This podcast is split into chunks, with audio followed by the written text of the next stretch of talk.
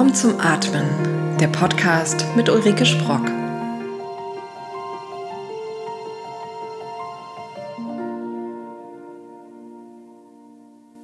Hallo und herzlich willkommen zu einer neuen Ausgabe von Raum zum Atmen. Wir sind zurück nach einer längeren Pause in neuem Gewand und vor allen Dingen mit einem passenderen Namen und heute auch mit einem neuen Gast.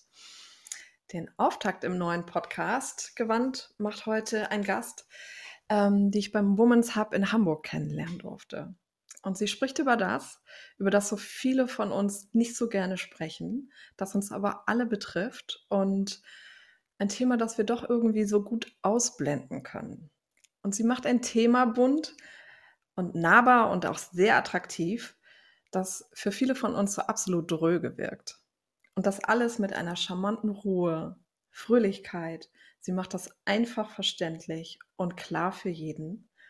Heute zu Gast herzlich willkommen Finanzexpertin bzw. Finanzcoach Henriette Diekoff. Hallo Ulrike, schön, dass ich dabei sein darf. Und danke ja. für das nette Intro. Sehr gerne. Wie schön, dass du da bist. Ich freue mich auch. Henriette, ähm, Erzähl, wer ist Henriette und wo stehst du gerade im Leben? Genau.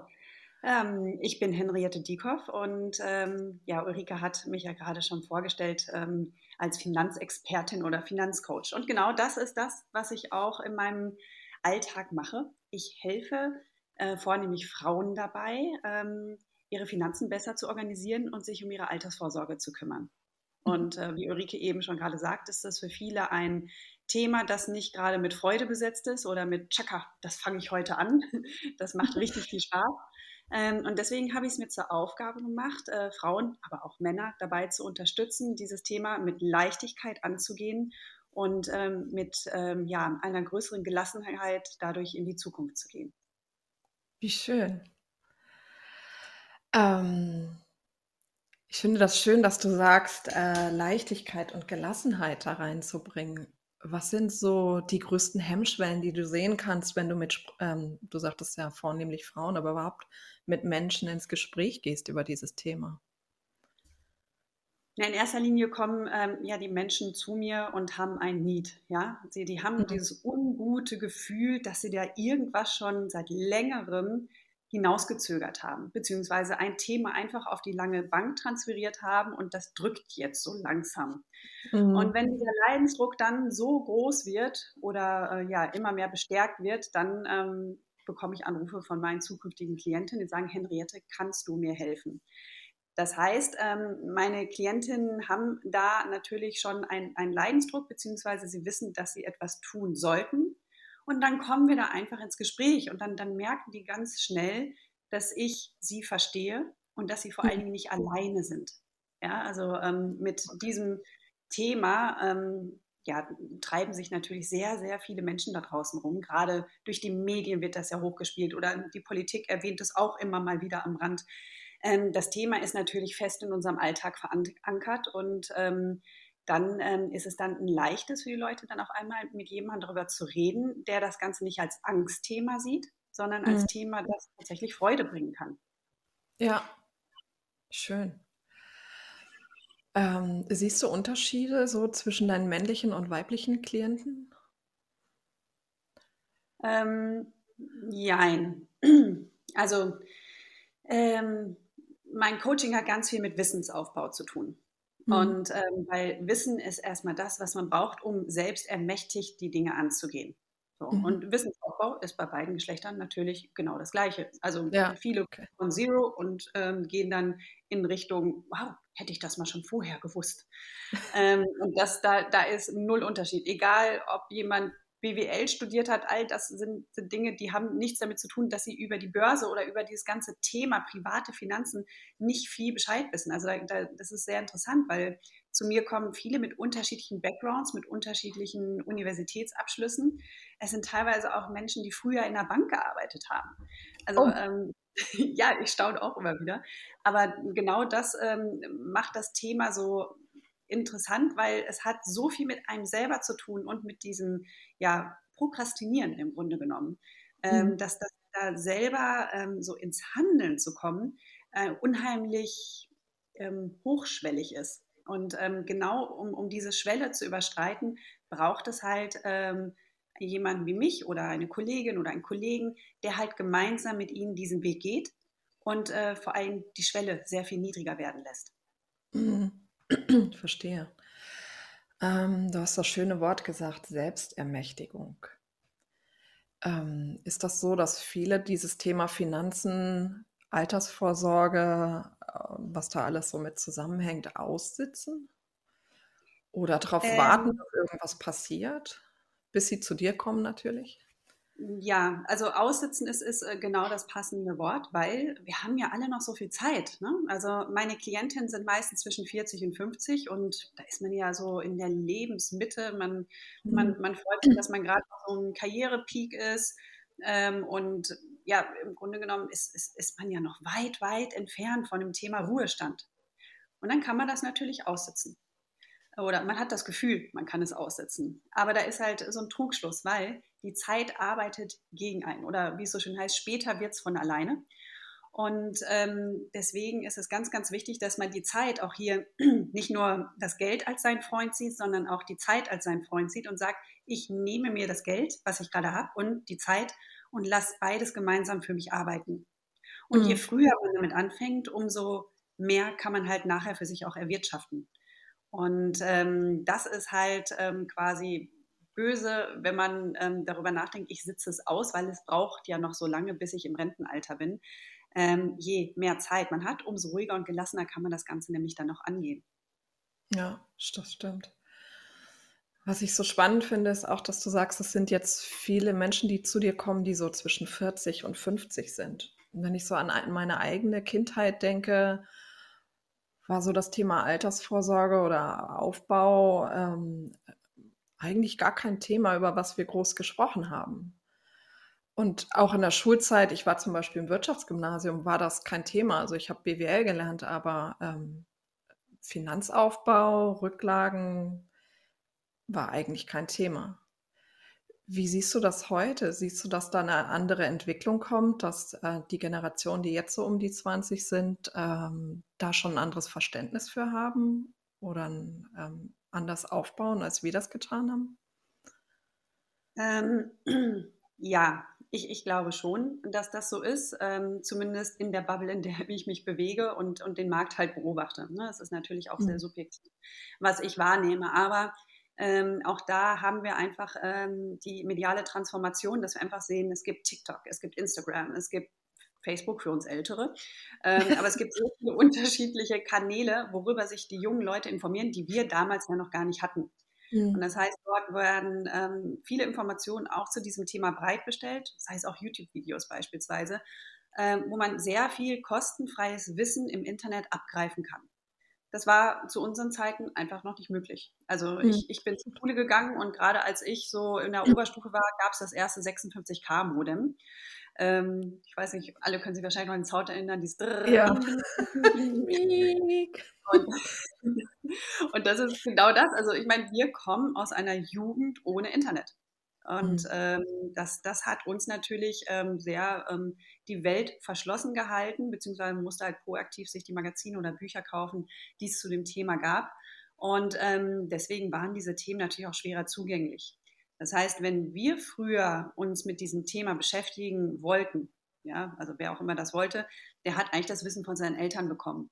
Mhm. Und ähm, die Eltern viele, zumindest das erfahre ich in meinen Coachings immer, haben das ihren Kindern nicht wirklich gut vermittelt, weil sie selber auch keine Ahnung hatten.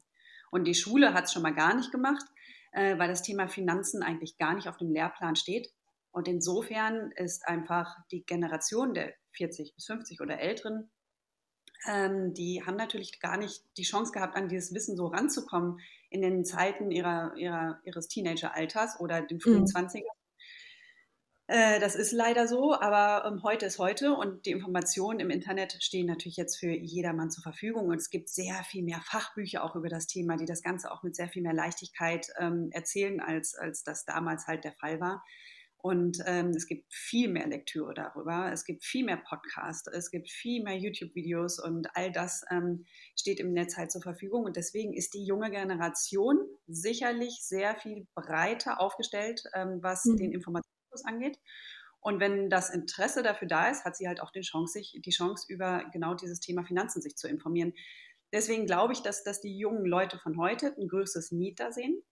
Mhm. Ähm, weil uns, um ehrlich zu sein, damals die Politik ja auch noch so ein bisschen vorgegaukelt hat, dass alles schon irgendwie hinhaut mit der staatlichen Rente und mit diesen ja. tollen neuen Produkten, Riester und Rürup und ach, was ja. da nicht alles wurde.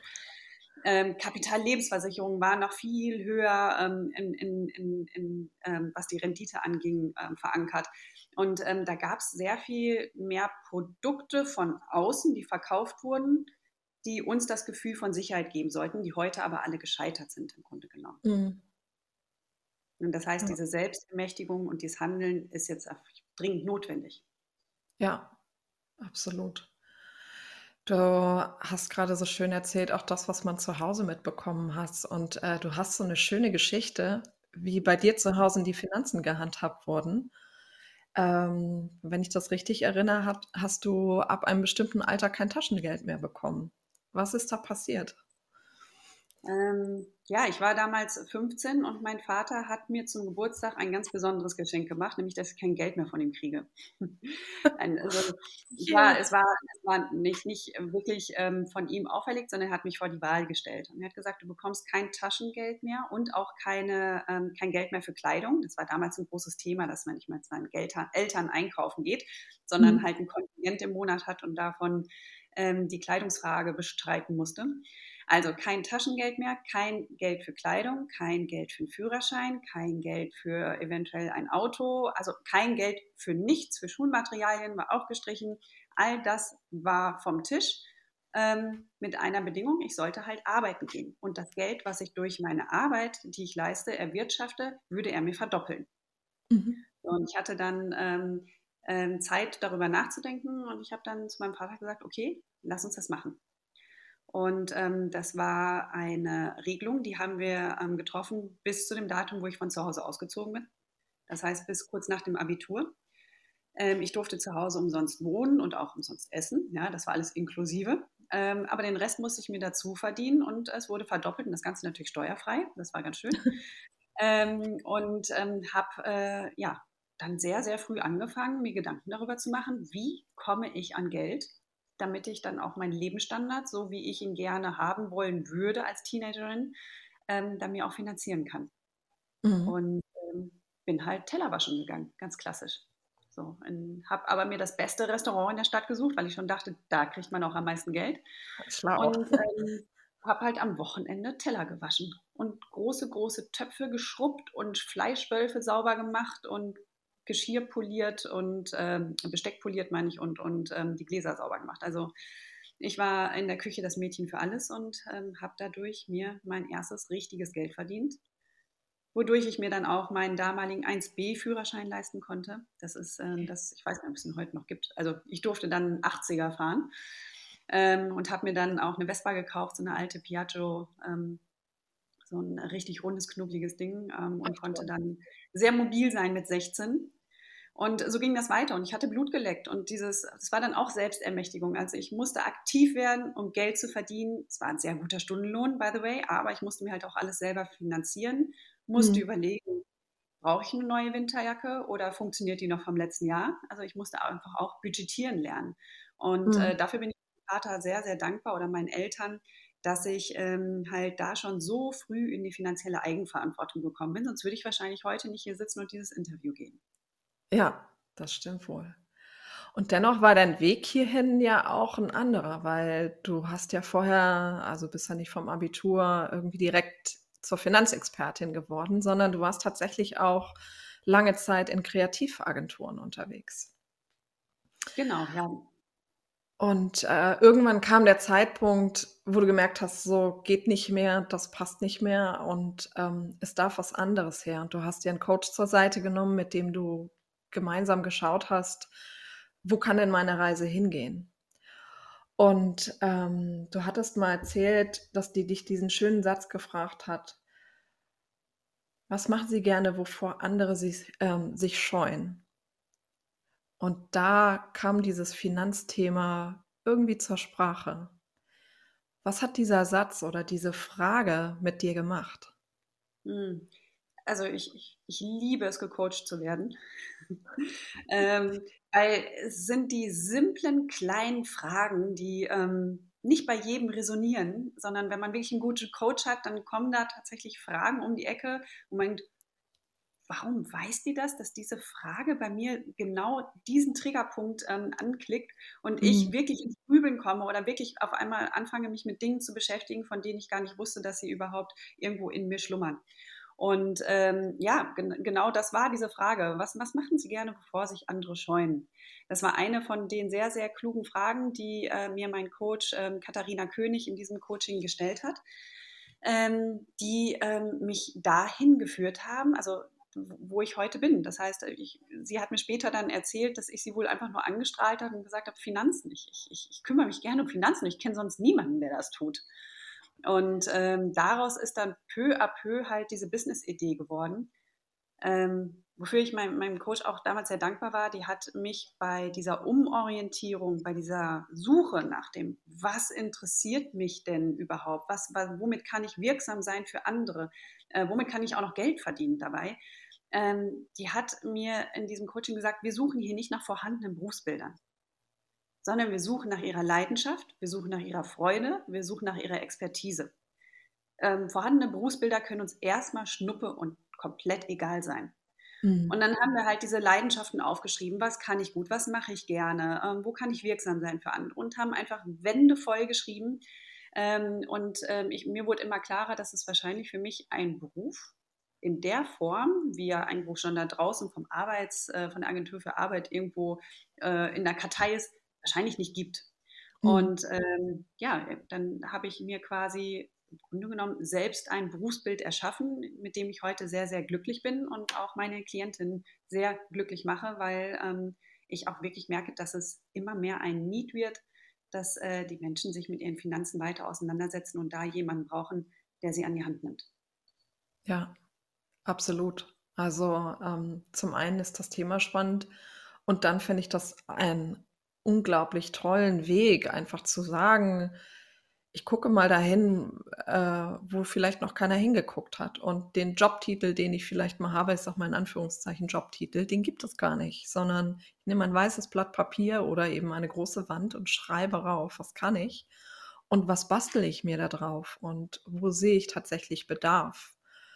Ähm, was für ein großes Geschenk. Also diese Frage bekommen zu haben und auch tatsächlich diesen Mut von dir, dich darauf einzulassen.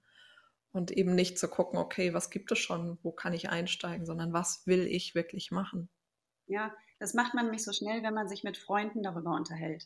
Also ja. wenn man mit Freunden einfach an der Theke sitzt, das war ey, mich kotzt den Mensch auch total an.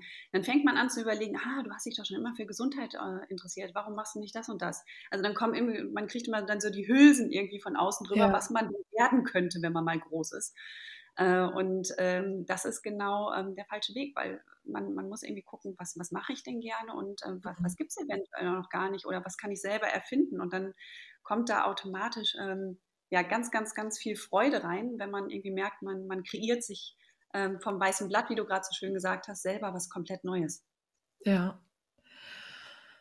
Was ich ganz spannend finde, ist, du bist selbstständig oder hast dich selbstständig gemacht und lebst getrennt von dem Vater deines Kindes und bist alleinerziehend.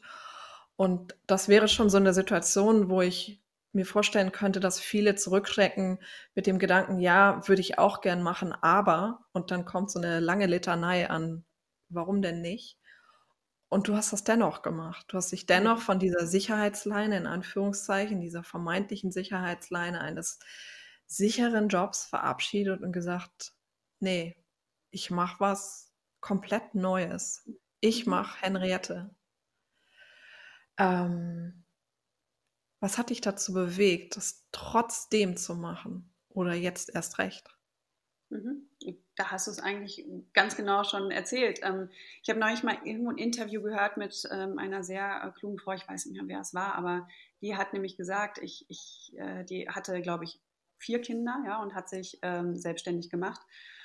Und ähm, die hat mich auch gesagt, sie, sie macht es, äh, weil sie die Kinder hat. Sie macht es genau deswegen. Und ähm, sie macht es auch, weil sie alleine ist mit den Kindern. Also sie ist es quasi den Kindern schuldig, dass sie so etwas macht. Ich will jetzt mhm. nicht sagen, dass meine Selbstständigkeit bin ich meiner Tochter schuldig, aber ich bin äh, meinem Leben oder ähm, ja, mir, aber auch meiner Tochter schuldig, dass ich einer Tätigkeit nachgehe, die mich mit Freude erfüllt. Mhm. Und ähm, die ähm, mich als äh, Mutter halt eine glückliche Mutter sein lässt. Und auch für meine Freunde ähm, kann ich gut da sein, weil ich einfach ein erfülltes und glückliches Leben habe. Und ähm, das ist das, wo, ähm, finde ich, ähm, jeder achtsam sein sollte, dass er danach strebt, dass der Frust nicht zu groß wird, wenn der Job irgendwie nervt, sondern dass halt die Frage gestellt wird, was kann ich tun, damit ich glücklicher werde, damit ich auch glücklicher durch die Welt gehe und ähm, für meine Menschen in meinem Umfeld ja einfach da sein kann und, und ähm, ja, sie mit Freude erfüllen kann, weil ich glücklich bin. Und äh, ja, das, das ist, äh, glaube ich, genau der Punkt. Also es ist nicht ähm, angstgetrieben, sondern einfach mit Freude. Mhm. Wie schön. Was für ein schöner Gedanke. Und man sieht es dir auch an, du strahlst. Gibt es da sowas, was du vielleicht anderen auch mit an die Hand geben kannst in diesem Moment? Also, wenn so eine Angst aufkommt, soll ich, soll ich nicht? Und ich glaube, dass dieses Sicherheitsgedanken, dieser Sicherheitsgedanke doch noch viel vorhanden ist. Ähm, Gibt es was, was du da anderen an die Hand geben kannst, um den vielleicht zu überwinden und wirklich in ein glücklicheres Leben zu gehen? Ja, das äh, ist, ist das, was, was ich ähm, fast in jeder Lebenssituation, wenn jemand mit, mit einem Thema zu mir kommt, mal sage, es, es, es kipp oder lass die Schwarz-Weiß-Denke außen vor, sondern denk mal in attraktiven Grauwerten. Mhm. Und ähm, es gibt bei Loriot so eine schöne Szene bei ähm, Ödipussy, glaube ich, wo sie verschiedene Grauwerte benennen, so Steingrau, Lausgrau, Mausgrau. Ja. ja. Genau diese Grautöne müssen wir wieder rausziehen und äh, sagen, es gibt nicht nur ein Entweder-Oder. Das heißt, ich muss nicht kündigen, um in die Selbstständigkeit zu gehen. Ich muss nicht das eine komplett hinter mir lassen, um das Neue zu starten. Das kann irgendwann dann kommen, aber es ist immer, immer wichtig, dass man, wenn man das Gefühl hat, ich brauche die Sicherheit, dass man einfach mit zwei Standbeinen erstmal anfängt. So. Mhm. Und ähm, dann guckt man, dass man vielleicht bei äh, dem festen Job, den man hat, die Arbeitszeit ein bisschen reduziert. Da sind Arbeitgeber und Geberinnen oftmals auch sehr offen äh, mhm. für, dass man da einfach sagt, ich gehe jetzt hier in Teilzeit und mache mit der Zeit, die ich dann übrig habe, ähm, gehe ich mein neues Business an. Und es ist am Anfang hart, weil äh, das ist nicht nur tagsüber. Ähm, also ich saß zumindest sehr oft ähm, bis nachts da. Also ich habe meine Tochter ins Bett gebracht ähm, und bin dann nochmal von neun bis halb zwölf an Schreibtisch. Und ähm, das ist nun mal so, aber es hat irre viel Spaß gemacht. Und ich bin einfach sehr, sehr glücklich und erfüllt ins Bett gegangen. nächsten Morgen bin ich aufgestanden, habe gesagt, ich will jetzt Geld verdienen. Habe ja meinen alten Job auch noch mit Freude gemacht und ähm, freue mich auf den Abend, wenn ich irgendwie mein Business weiter vorantreiben kann. Mhm. Ähm, weil die Lernkurve und die Wirksamkeitskurve einfach so steil war. Und ähm, wenn man wirklich irgendwo mit Leidenschaft dran ist und mit Freude, dann wird sich das nicht wie Arbeit anfühlen, sondern einfach wie ein neues Hobby, was man hat. Mhm. Schön. So. Und irgendwann kann man ja dann gucken, wie, wie läuft es denn? Wie viel Geld verdiene ich damit jetzt? Wenn ich das irgendwo skaliere, man kann dann ja, man hat, bekommt dann ja ein Gefühl für den Markt und wie wird es angenommen, egal in welchem Bereich man tätig ist. Dann kann man natürlich skalieren und, und sagen, okay, vielleicht brauche ich jetzt nicht mehr beide Standbeine. Vielleicht reicht mir das eine Standbein mit dem neuen Job, mit der Selbstständigkeit. Ja. Und selbst wenn man diese Selbstständigkeit dann macht, dann kann man ja immer noch gucken, reicht mir das jetzt oder ähm, brauche ich vielleicht doch noch wieder ein zweites anderes Standbein? Das ist ja das Schöne, man ist, man ist so agil, man, man kann ja so flexibel mit der Situation umgehen und ähm, sich dann noch ähm, Nebentätigkeiten suchen, wenn es denn mal nicht reicht. Also auch da ja. nicht wieder schwarz-weiß denke, sondern hey, reagiere einfach auf die Umstände und ähm, für das Leben, was du dir vorstellst und arbeite in dem Bereich, in dem du gerne arbeiten möchtest. Schöner Gedanke und schöne Worte für alle, die immer mal doch straucheln vielleicht so bei der Überlegung, was mache ich, soll ich was anderes oder nicht und irgendwo festkleben in dem, was sie am Ende des Tages doch gar nicht glücklich macht. Ja, also ich sehe ich seh da, ich sehe das äh, nicht so, dass man wirklich sagt, ich habe eine Idee und ich, ich cutte jetzt mein Leben und äh, hinter mir ab und äh, fange jetzt das Neue an. Ähm, ich kann jedem nur raten, da auch natürlich irgendwie auf Sicherheit zu gehen. Ähm, ich bin ja auch Finanzcoach und will ja auch, dass, dass die Finanzen eigentlich dann erdrücken, wenn es dann auf einmal ähm, in, in, ja, in eine finanzielle Lehre vielleicht geht, weil es am Anfang nicht so läuft, wie es sollte. Für mhm. manche kann es Druck sein. Also der Druck kann auch ein toller Motor sein, aber ähm, da muss jeder für sich selbst überlegen, wie, wie ist es am besten und äh, wie, wie funktioniert man im Grunde genommen. Man kennt sich ja schon ein paar Jahre. Ja, ja, das stimmt. Und tatsächlich habe ich auch festgestellt bei mir selbst in der Selbstständigkeit, ähm, dass ich mich doch an der Stelle auch nochmal neu kennengelernt habe. Weil äh, mir ging es ja ähnlich wie dir, dass ich auch aus einer Festanstellung gekommen bin und das auch langsam runtergefahren habe. Dann kam Covid irgendwann dazu und da kommen auch Ängste oder Dinge hoch, äh, die ich vorher nicht kannte, mit denen ich mich einfach nie beschäftigt habe. Und ich glaube, das ist auch was, wo man also wo ich auch festgestellt habe, da darf ich ehrlich zu mir sein und mich ehrlich in den Spiegel anschauen, wie soll der Weg gehen? Soll er weiter zweigleisig gehen oder nur eingleisig? Mhm. Und ähm, ja, ich glaube, dass man das immer wieder unterwegs auch äh, machen darf und machen sollte. Ja, wir wachsen nur, indem wir unsere Komfortzone verlassen. Ja, so. Und äh, wenn wir die Komfortzone verlassen haben und dann ein Wachstum angestrebt haben, das, das kann auch mit Scheitern zu tun haben. Ne? Es ist ja nicht immer nur so mhm. Komfortzone verlassen und ich wachse und ich werde besser und größer und gewinne, sondern der Gewinn kann auch im Scheitern liegen.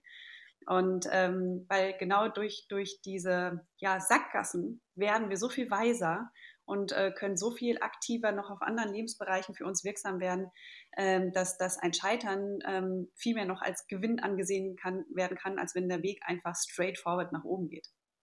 Ja. Ich habe neulich ähm, einen schönen Satz gelesen. Ich kriege ihn nicht mehr ganz richtig zusammen, aber ich habe äh, ein Newsletter von jemandem bekommen und der auch sagte, man muss erst mal loslaufen, um zu gucken, ob einem der Weg gefällt. Mhm. Oder ob es einem gefällt, wo man hingeht. Wenn man aber sitzen bleibt, wird, wird man das nie rausfinden. Mhm. Und ähm, so ähnlich sehe ich das tatsächlich auch und ich kann das nur bestätigen. Also es gab auch sehr viele Sackgassen unterwegs. Oder Dinge, die ich ausprobiert habe, von denen ich dachte, ich finde sie super und hinterher festgestellt habe, es ist überhaupt nicht mein Ding. Und dann habe ich es wieder sein lassen. Ja, und in der grauen Theorie, Theorie sich auf dem Sofa hinsetzen und denken, wie werde ich denn überhaupt mit einer Selbstständigkeit? Das kann man machen, aber es ist definitiv anders, wenn man tatsächlich, wie du sagst, losläuft und sich den Weg mal selber anguckt. Ja, absolut. Und tatsächlich ist es heute so, dass ich auch Dinge mache, von denen ich nie erwartet hätte, dass ich sie überhaupt tun würde. Also mhm. mit dir hier zu sitzen zum Beispiel. Das vor fünf Jahren hätte ich gelacht und gesagt, nö, ich, nee. Also passieren einfach Neues, öffnen sich neue Türen und das ist ganz schön. Ja, ähm, ich habe auch noch eine Coaching zum Life äh, eine Ausbildung zum Life Coach gemacht.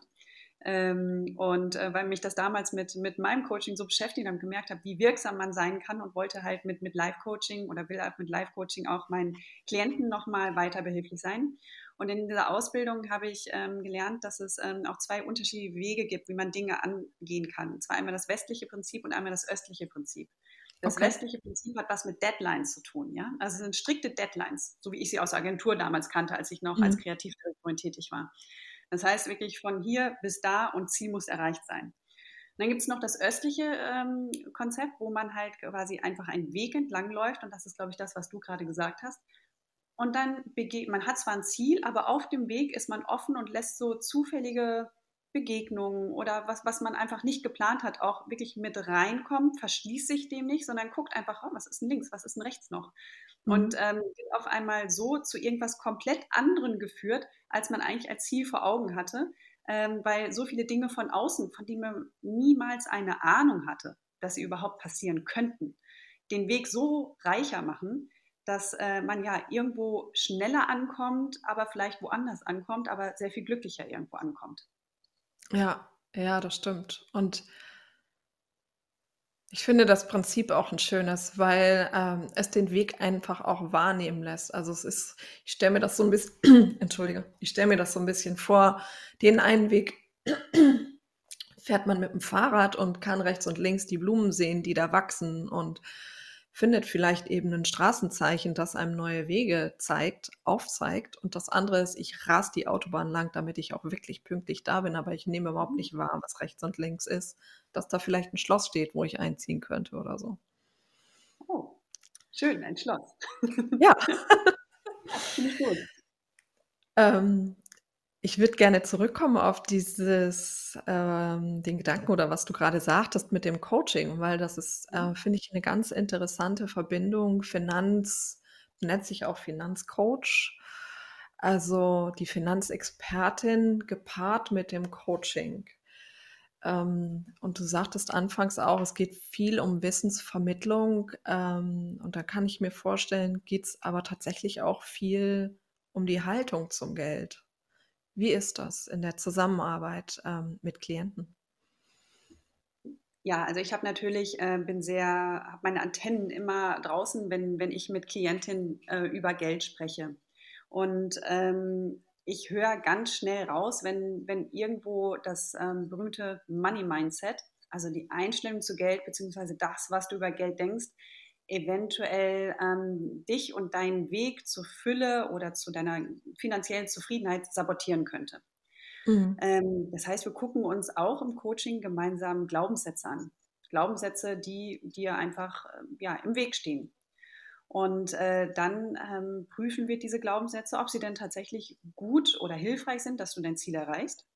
Mhm. Ähm, und gehen dann ähm, rein und äh, gucken, wie wir diese Glaubenssätze in, in was Positives umwandeln können, beziehungsweise wie du für dich mit diesen Glaubenssätzen halt ähm, arbeiten kannst, damit ähm, du ja freie Bahn hast.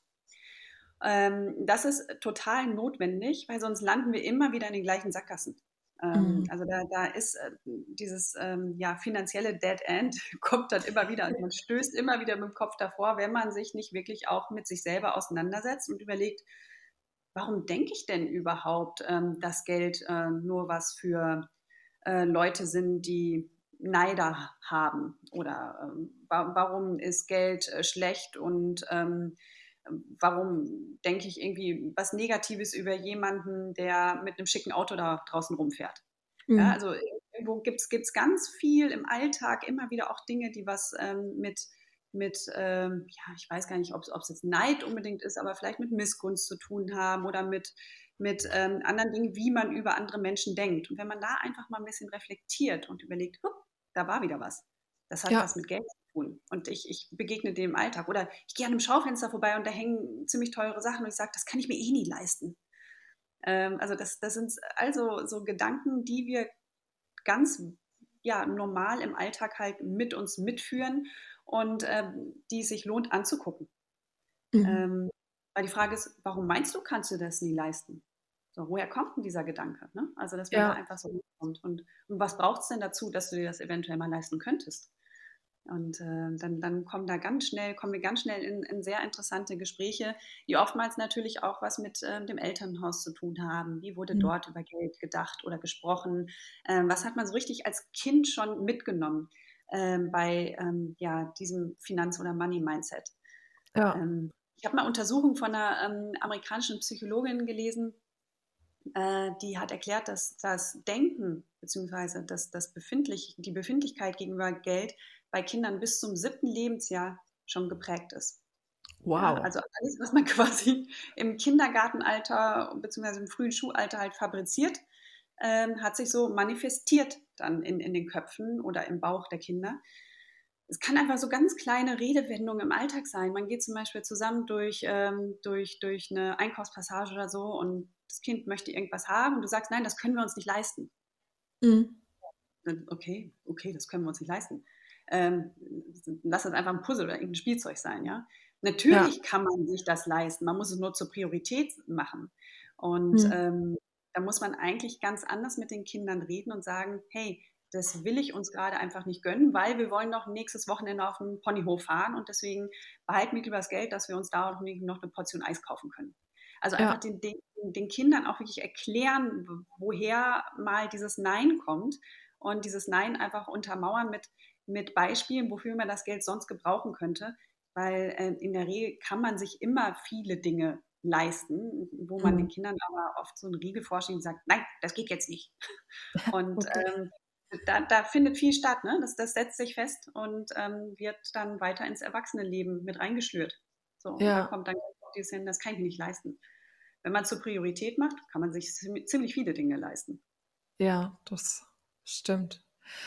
Da kommt mir irgendwie ein Gedanke in diesem Zusammenhang. Finden auch Menschen zu dir, die genau das gegenteilige Problem haben, also bei denen der Konsum zu groß ist und die rote Zahl auf dem Konto schon wirklich lang? Ja, auf jeden Fall. Also die, die ähm, kommen auch zu mir, aber ähm, die haben aber meistens auch schon so, so einen kleinen Plan im Hinterkopf. Ne? Wie, okay. Sie wissen, dass sie ihre Schulden begleichen sollten. Ähm, weil ich bin nicht diejenige, die jetzt ähm, quasi die Funktion einer Schuldner, Schuldnerinnenberatung übernimmt, mhm. ja, um wie können wir jetzt den, die Privatinsolvenz noch irgendwie ähm, ähm, ja, umgehen. Da, da, gibt es andere ähm, Experten und Expertinnen, die, die das mhm. äh, machen. Ähm, ich äh, bin eigentlich eher dafür da, wenn die schon einen Plan haben und sagen, so, das, das ist mein Plan, in den nächsten drei Jahren habe ich das abbezahlt, aber ich möchte jetzt trotzdem schon mal mit meinem Vermögensaufbau anfangen, damit okay. ich irgendwie das Gefühl habe, ich komme ins Handeln. Genau, okay. ähm, genau. also ich mache keine Schuldnerinnenberatung. Okay, schön. Ähm, wir haben viel auch gesprochen so über dieses Mindset und das, was wir so mitbekommen haben, quasi ähm, auch von zu Hause und auch das Mindset, was wir jetzt haben gegenüber Geld. Ähm, stell dir mal vor, Aladdin würde jetzt aus der Flasche kommen und du hättest einen Wunsch frei. Was wäre so das, was du dir wünschen würdest, was dann passiert? Ähm, ich sage es jetzt mal nicht so ich als Henriette, äh, sondern einfach nur für, für all die Klientinnen, die zu mir kommen. Und ich merke immer, dass, dass da ein Wunsch eigentlich da ist, der ähm, viele, viele erleichtern würde. Und es ist kein Ding der Unmöglichkeit. Es ist einfach, glaube ich, pure Mathematik und ähm, pure Politik, ähm, auf die ich jetzt hier gerade eingehe. Und ähm, ich würde einfach Deutschland das bedingungslose Grundeinkommen gönnen und auch wünschen. Äh, das heißt, dass äh, die Menschen abgesichert sind also abgesichert in ihren Grundbedürfnissen. Und mhm. alles, was sie on top noch erwirtschaften, können sie sich noch on top erwirtschaften, aber dass dieser Druck aus der Gesellschaft genommen wird und dass das auch die Gesellschaft ein bisschen gleicher wird, ja, dass alle ähnliche Voraussetzungen haben und das dann halt noch steigern können, so wie sie es möchten, aber dass erstmal ja enorm diese, dieser Need ähm, weg ist, dass, dass man irgendwie etwas leisten muss, um überleben zu dürfen. Ja. ja so, so ist es ja oftmals ähm, hier in, in Deutschland. Und ähm, das, das würde ich mir wünschen, dass äh, dort mehr ähm, Gleichberechtigung stattfindet und ähm, ja, die, diese, diese ja, auf dem Brustkorb liegende Enge quasi einfach mal wegsprengt und ähm, wir alle ein Grundeinkommen haben, ähm, mit dem wir dann für uns so haushalten können, wie wir das gerne mhm. möchten. Ein schöner Gedanke. Danke dafür. Ja. ähm, ich habe tatsächlich eine letzte Frage und das ist äh, immer die letzte Frage bei dem Podcast, der nun Raum zum Atmen heißt. Mhm. Ähm, wenn du in diesem Balanceakt zwischen Selbstständigkeit und Alleinerziehend und was sonst noch so im Alltag anfällt, tatsächlich mal den Raum zum Durchatmen hast. Was machst du, Henriette, am liebsten? Zwei Dinge eigentlich, ähm, je nachdem, wie es mir gerade geht. Also entweder setze ich mich hin und lese ein Schmökerbuch. Mhm. also ich lasse mich reinsaugen und komme so richtig runter und lasse mich von so einer, von, von, von einer guten Geschichte ähm, ähm, ja, wegziehen aus, der, aus dem Hier und Jetzt. Mhm. Ähm, das ist das, wenn, wenn ich keine Lust auf Sport habe. Denn okay. ansonsten gehe ich einfach gerne raus und ähm, äh, mache mir gute Musik auf die Ohren und renne durch die Gegend und äh, fühle mich danach einfach wie frisch geboren. Kann dabei noch über neue Ideen nachdenken. Ich finde, das geht sehr viel herrlicher, wenn man draußen durch die Natur läuft, als äh, mhm. wenn man vor einem weißen Blatt sitzt. Und äh, bin definitiv danach ähm, sehr, sehr viel glücklicher, als ich vorher war. Wie schön. Vielen Dank, Henriette. Ein letzter, eine allerletzte Frage tatsächlich noch. Wo kann man dich finden? Für alle, die jetzt denken, ah, ich glaube, ich sollte da auch mal an das Thema ran. Okay, ja. Also ich, ich bin in, in Berlin, aber man kann mich natürlich auch über das World Wide Web ohne 56K Modem finden, sondern eine breitere Leitung. Und zwar ähm, über meine Webseite, die mhm. ähm, lautet genauso wie ich heiße, www.henriettediekoff.de oder auch über meinen Instagram-Kanal, der genauso heißt, Henriette Diekoff.